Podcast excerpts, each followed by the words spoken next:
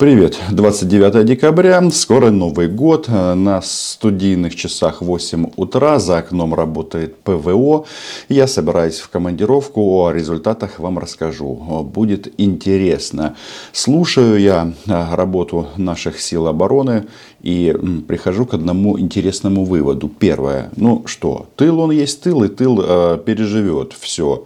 Я не знаю, какие будут последствия от этих ракетных ударов, но э, исходим из того, что все или почти все мы отобьем. Понятно, может быть ущерб и ракеты и дроны российские приносят смерть. Когда я слышу э, работу комплексов ПВО под своим окном, да и читаю новости про Конотоп, про Запорожье, про Днепро, про Харьков, я вспоминаю, тут у меня был один недавно эфир, когда я говорил, что нужно больше успехов нам в нашей ракетной программе. А один товарищ, так сказать, мой оппонент, сказал, Рома, ты ничего не понимаешь. Так вот, э, этому товарищу рубить не хотелось, но смысл тут в чем? Тут дело не в товарище, а дело в цифрах. Значит, э, я хочу, чтобы э, за каждый прилет они платили той же э, монетой. Прилетело по Харькову 10 ракет, значит, что должно произойти? Должен э, отведать э, вкус украинского оружия город Белгород. Ну, действительно, это же как-то странно. Смотришь Харьков и Белгород, ну, совсем рядышком. Если к нам прилетает, и к ним должно прилетать. Мне кажется, здесь все просто и понятно. Самое главное, значит, сколько бы они сюда ни пуляли, а, открою большой секрет российским фашистам. А сегодняшнее видео, оно вообще-то, да, о российских фашистах. Сколько бы вы не пробовали а, попасть туда, сюда, в, в тот или иной город, самое главное, команду большого десантного корабля Новочеркасск это не воскресит. Как, собственно говоря, и не воскресит пилотов, которых мы на прошлой неделе уничтожили. И правильно сделали. Ну, что это такое? Прилетел Степан Жирнов бомбить мирно украинские города, был сбит и уничтожен. Про него пишут, что он э, защищал небо Липецкой области. И если бы он продолжал защищать небо Липецкой области, то он остался бы жив. А он прилетел в Украину, а, ну как, прилетел и встретился с украинской землей. Эффект понятен.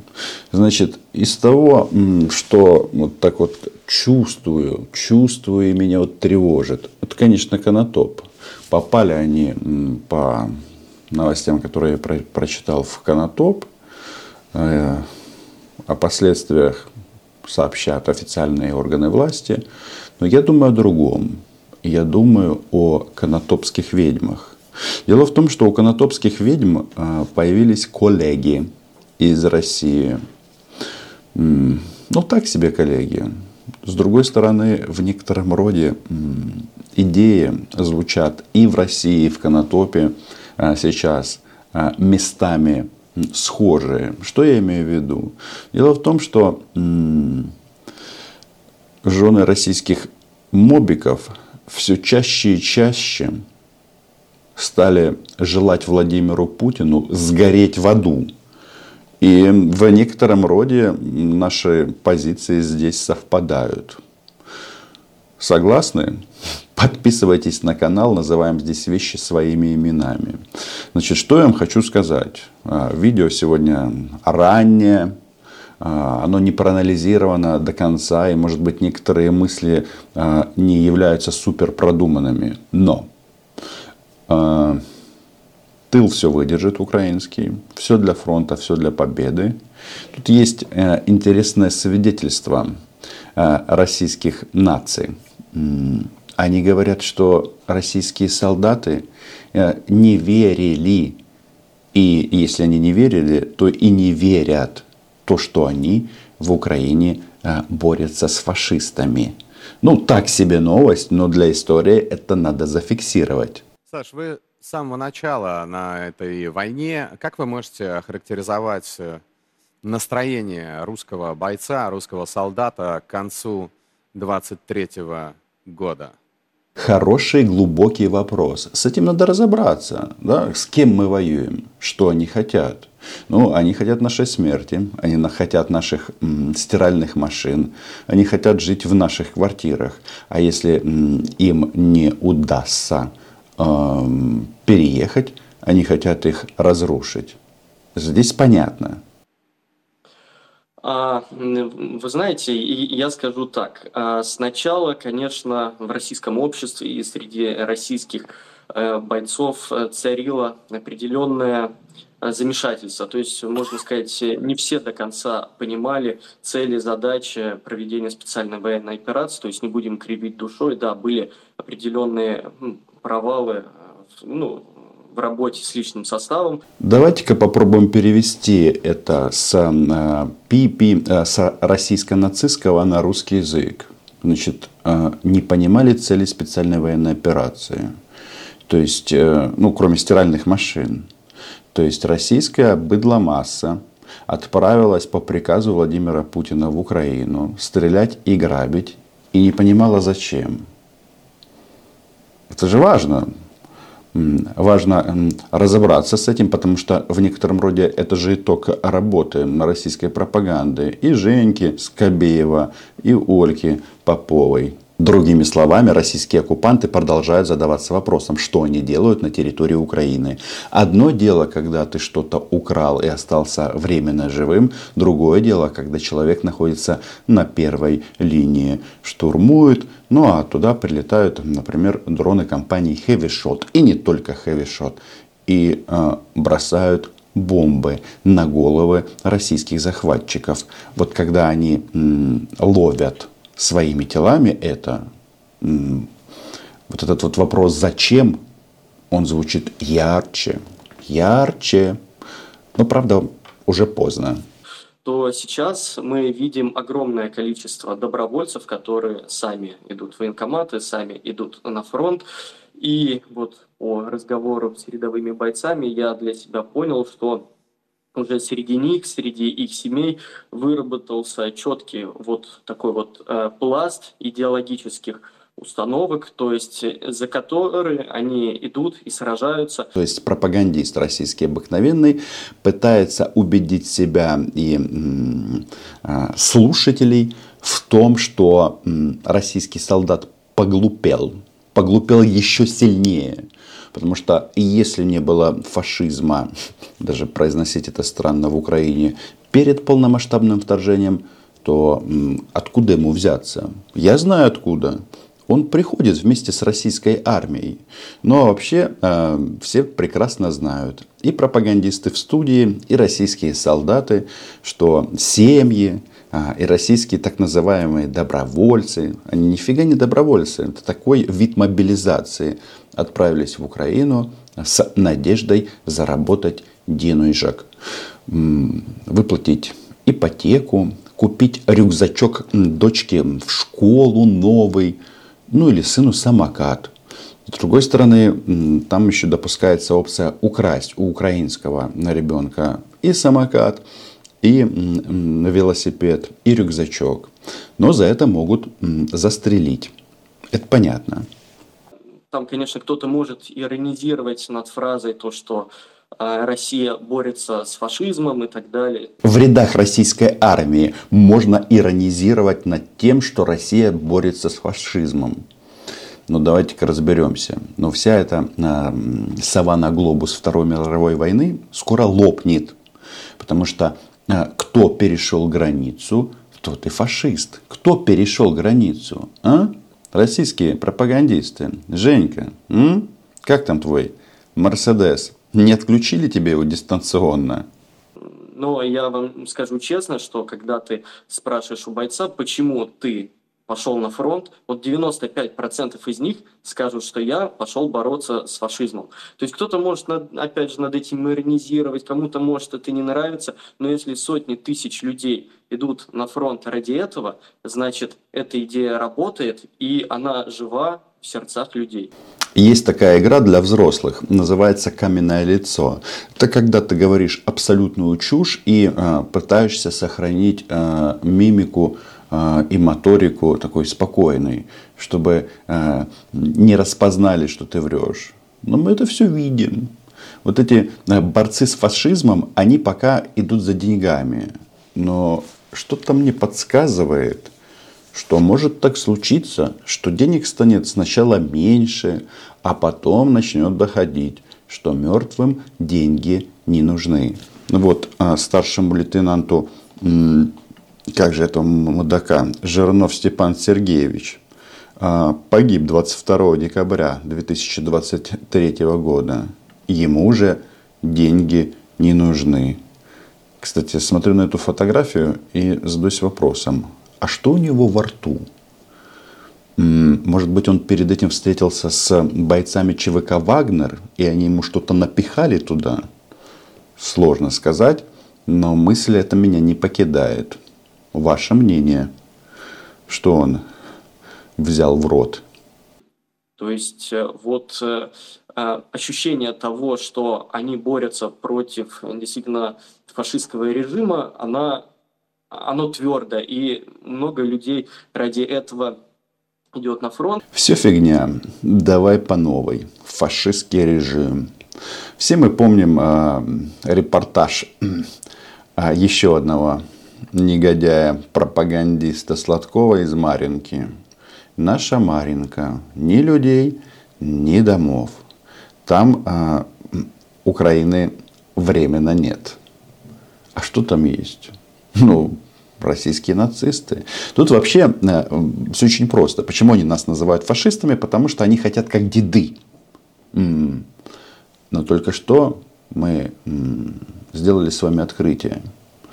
Российские товарищи, российские солдаты, они предали своих дедов и прадедов. И те прямо сейчас переворачиваются в могилах и думают, вот это у нас внучки и правнучки упыри.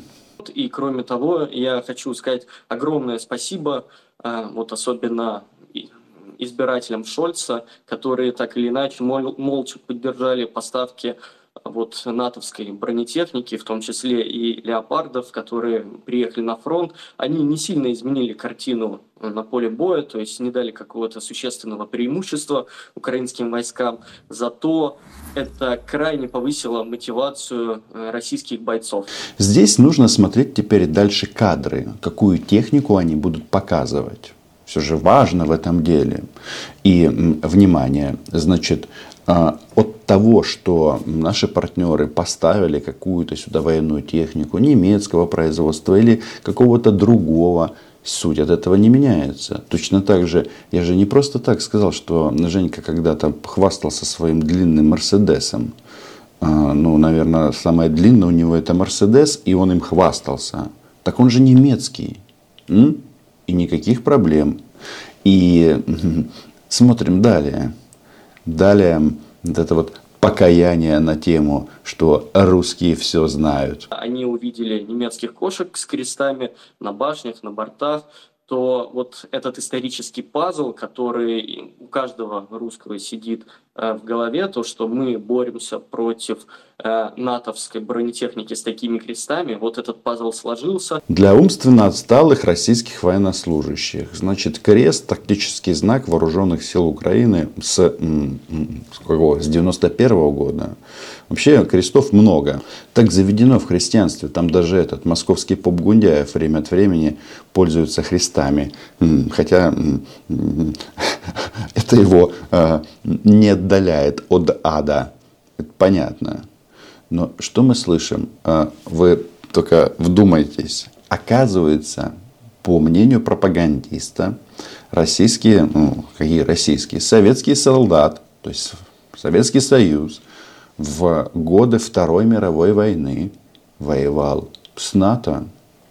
А, ничего, что НАТО было создано в 1949 году. А?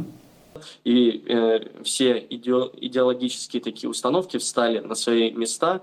И теперь э, всем понятно, что э, на передовой сражается не против э, братьев украинцев, да, а против вот такой вот широкомасштабной агрессии НАТО. Вот. Может быть, он наркоман?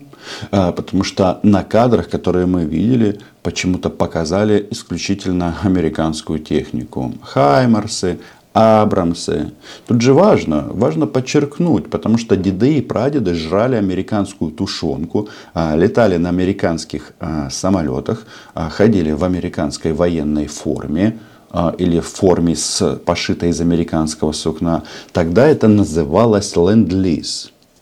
И что это значит? Что современный россиянин абсолютный кретин, да? То есть зиро в голове, полная пустота. Так это понимать?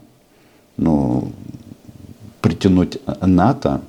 И такие установки действительно в головах наших бойцов Э, сильны, и поэтому, когда на фронте появляется леопард, на него действительно открывается настоящая охота, потому что, во-первых, это повторить события там 80-летней давности, да, ну и, во-вторых, конечно, получить э, на свой счет достаточно ценный трофей э, что и для расчетов противотанковых управляемых комплексов, и для расчетов FPV-дронов это достаточно важно. Иметь в своей коллекции такой трофей, потому что с кем не разговариваю, они такие, вот я подбил Брэдли, я подбил Леопард. То есть это считается очень высоким достижением, и все хотят его добиться. Напоминаю, для умственно отсталых, Брэдли – это американская машина. БМП, хорошая БМП.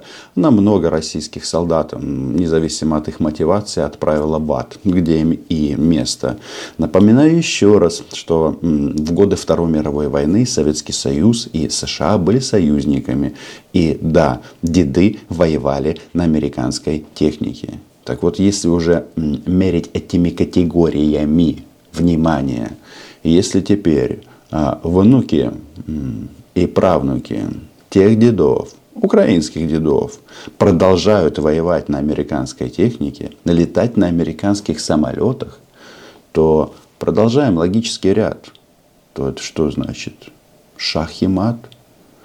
Это значит, что мы продолжаем войну с нацизмом. Единственный нюанс, что нацисты э, в некотором роде переехали из Берлина в Москву.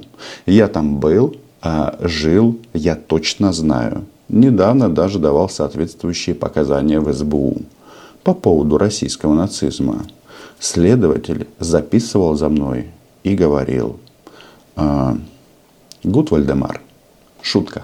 Поэтому огромное спасибо вот э, натовским э, странам, которые поставили леопарды, за то, что повысили в разы мотивацию российских бойцов. Спасибо вам большое. Александр Харченко, военкор, с нами на прямой связи из зоны проведения специальной военной операции. Я понимаю, о чем Саша говорит. Нужно добавить, что военную технику нам поставляют не только Германия и Соединенные Штаты. Очень много стран. Например, Великобритания, которая была одной из первых а, государств, которые а, начали осуществлять соответствующие поставки. Тоже входила в антигитлеровскую коалицию. Касается это и Франции. Цезаре и, и к Цезарям. Это все, если уж мерить эту ситуацию дедами, было на стороне света. Хотя еще раз, а, Вторая мировая война к сегодняшним событиям не имеет никакого отношения. Ведь российские вот эти вот товарищи, Женька, любитель Мерседесов, и не только Женька, они, кстати, там э, на ВГТРК э, предпочитают немецкий автопром по каким-то причинам. Надеюсь, им забанили их машины, и они на них смотрят и думают, какие же э, власти РФ мудаки. Ведь они же умные, эти ребята. Ну вот объективно, они все прекрасно понимают. Значит, а, оказывается, деды российские воевали в 45-м против НАТО, которое было создано в 49-м. Никаких противоречий, да? Когда вот некоторые, многие, некоторые, да, уже немногие могут иронизировать над э, термином «боремся с фашизмом» во время своих многочисленных командировок на Донбасс в течение последних там, 9 лет, да, когда еще не было спецоперации, Я тоже сталкивался с таким мнением довольно часто. Но когда еще... И Женька с этим сталкивался. И Женька знал, что врет с 2014 года. Ну и вся эта команда. Речь, конечно же, не только о ВГТРК. Не только. Ох, не только. В 2015 году, э, в 2016 году ты видишь, что происходит, когда снимал под э, Широкина обычных людей, которых пытали в мариупольских тюрьмах, тайных, которых никто не скрывал обычных граждан Украины. Да что ты говоришь? В обычных тайных тюрьмах, которые никто не скрывал. По-моему, вавка в голове. Ну вот реально. Особенно если учесть, что они сделали с этим городом. То, ну а кто они, если не фашисты, не нацисты? Люди, которые возвращались из этого плена с вырванными ногтями, с искалеченными телами, потому что им там вырезали кожу, э, потому что им рвали ногти, отрезали уши. Это все было и продолжается. То есть на это даже как-то на Западе обратили внимание. Мы же помним с вами прекрасно законопроект, который прошел в Конгрессе. Финансируем украинские вооруженные силы.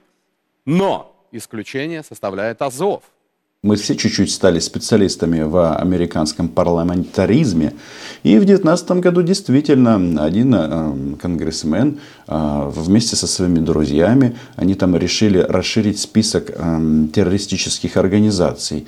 И почему-то решили вписать туда Азов. Это все было потом спущено в унитаз, ну, потому что даже за океаном иногда начинают думать головой и поставлять сюда F-16 и дальнобойные ракеты к ним. Так вот, э, тогда это было связано, вот это вообще вся эта история, что какие-то э, американские граждане на букву «М» с фашистствующими взглядами, ну, провели где-то в Новой Зеландии или в Австралии, какой, сделали что-то плохое, или теракт, или что-то взорвали и так далее. Э, это вообще не связано было с Украиной. И, мол, эти товарищи каким-то образом проходили подготовку э, в Украине. У нас тут много людей, но Азов это вообще-то точно такие же силы обороны, как и все остальные. И э, тренируются они, силы обороны, защищать свою родину, Украину. Нас не интересуют в данном случае э, другие аспекты этого вопроса. Ну, а мудаки, они везде бывают. Ну, э, это Женя, он не может, чтобы не, не спи, спи, спи, не соврать, да. Вот такой вот расклад. Короче, русские все знают, деды воевали с НАТО. Переможем. Вы знаете, год заканчивается, а я вот думаю, что мы создали основу нашей победы. Может быть, а, всю территорию не вернем в следующем году. Но вообще-то ни у кого нет сомнений, даже там на болотах, что Украина была, есть и будет. Оккупантам могила, ЗСУ честь. Подписки. До побачення.